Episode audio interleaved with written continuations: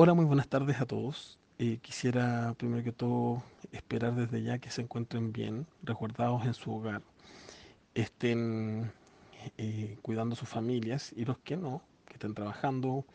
Gran parte de, de nuestros clientes están en esa situación, están trabajando. Eh, les pedimos que sigan los protocolos a nivel mundial, que se laven las manos, que tomen distancia por lo menos de un metro de otras personas. Si no están infectados, están enfermos, no usen mascarillas, la verdad es que eso solo exige una alta demanda, pero bueno, desde ya como Hanna Instrument esperamos que, que se encuentren muy bien y que se cuiden ustedes y sus familias.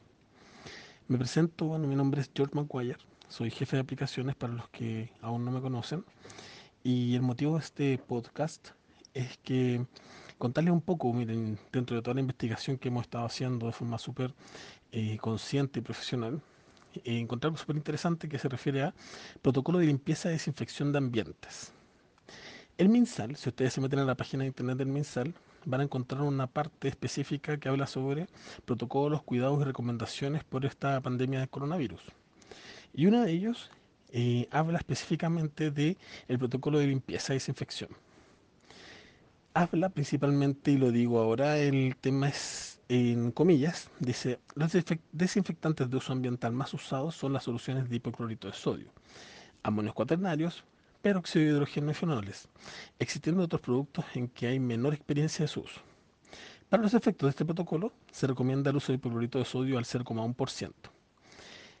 Esto se refiere a que hay una dilución de 1 a 50, si se usa cloro doméstico, a una concentración del 5%.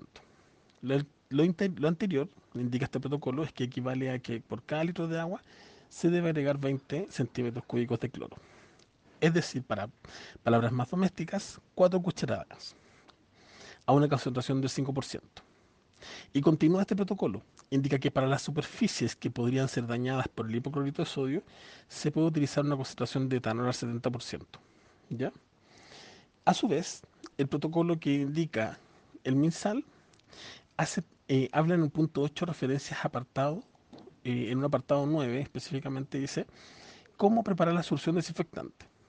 Es un Word bastante extenso en el cual eh, se dan recomendaciones de diluciones, puras muchas reglas de tres, pero yo encontré que lo más eficiente es decirles que tomen 20 ml de la solución de cloro comercial, que equivale a una cucharada y media, puede ser clorinda, clorox, entendiendo que están siempre al 5 o 6%, y esto agregarlo a un litro de agua, de la llave específicamente. Esta conversión les va a permitir que ustedes tengan una solución de 1000 ppm, que es lo que recomienda el Ministerio de Salud. Ahora, recomienda esta solución no para beberla, obviamente, no para limpiar ni lavar su ropa, sino que es para limpiar superficies, es decir, suelos, eh, algunos muebles que tengan quizás eh, superficies más plásticas, más resistentes o de acero inoxidable, pero no para unas maderas o, u otras cosas que puedan verse dañadas con el agua principalmente. Para eso también se recomiendan algunas otras soluciones. Pero para hacer uso más, más rápido, la desinfección con cloro de 1000 ppm es lo más útil. Ahora, cuando hablamos de cloro, no estamos hablando de cloro libre para que se exista una desinfección, porque si hablamos de cloro libre, eso tiene un rango muy pequeño. Si el MinSal nos recomienda una solución de cloro a 1000 ppm, es cloro. Nosotros como Hanna Instrument tenemos un equipo que mide cloro rango ultra alto, que pueden ustedes cuando preparen sus soluciones, después medirlo, hacer una dilución de 2, porque este rango máximo mide hasta 500 ppm. ¿ya? Entonces, efectivamente, si ustedes quieren hacer esta solución o las utilizan o actualmente lo están realizando con cloro, con cloro comercial, pueden medirlo con, con un fotómetro de rango ultra alto y también pueden checarlo con otros parámetros, también ORP, el ORP también es súper importante para controlar desinfección. Si tú controlas esta solución de pH a un pH, o sea, de cloro a un pH de 7 u 8, sobre 700 o 800 milivolts tú vas a tener un cloro específico y una solución perfecta para, para diluir, pero perdón, para desinfectar. ¿Ya?